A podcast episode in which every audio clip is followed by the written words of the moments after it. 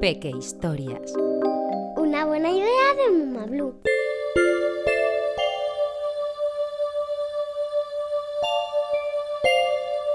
El mito de Narciso.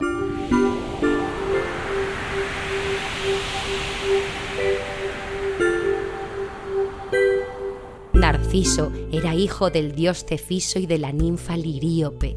Cuando nació, sus padres consultaron a Tiresias, el adivino, con el fin de conocer su destino.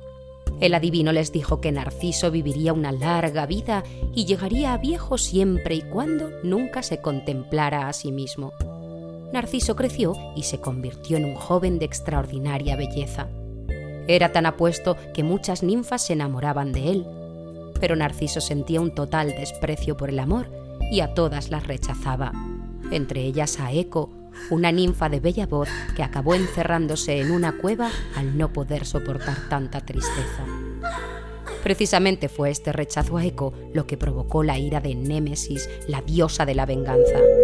Némesis urdió un plan y un día, mientras Narciso se encontraba cazando en el bosque, le engañó para que se acercara hasta el borde de un arroyo de aguas cristalinas.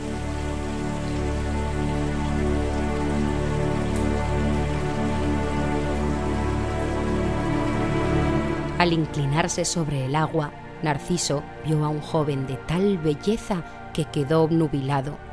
No se dio cuenta de que era su reflejo, pero no podía dejar de mirarlo, no podía dejar de contemplar esa bella imagen en el agua hasta el punto de que el joven Narciso, incapaz de amar a ninguna muchacha, se enamoró de sí mismo sin darse cuenta de que era él.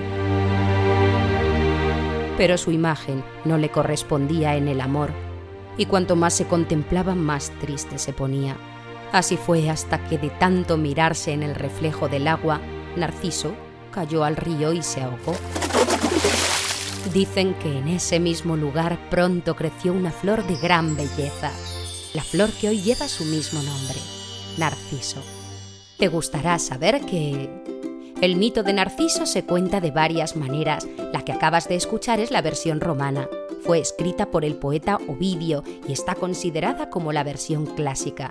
Sin embargo, muchos años antes de que Ovidio la escribiera, los griegos tenían su propia versión del mito, donde Narciso rechaza al joven Aminias. En otras versiones se dice que el delirio de Narciso le acompañó hasta el inframundo y que allí está condenado por toda la eternidad a contemplar su reflejo en las aguas de la laguna Estigia. Se cree que el mito de Narciso es una historia moralizante dirigida a los jóvenes griegos de la época. Tan importante es este mito que ha dado nombre al narcisismo. Las personas narcisistas solo sienten amor hacia ellos mismos, por lo que les resulta muy difícil valorar a otras personas. El narciso es una flor muy bonita, generalmente solitaria, que crece en primavera o en otoño y simboliza el amor no correspondido.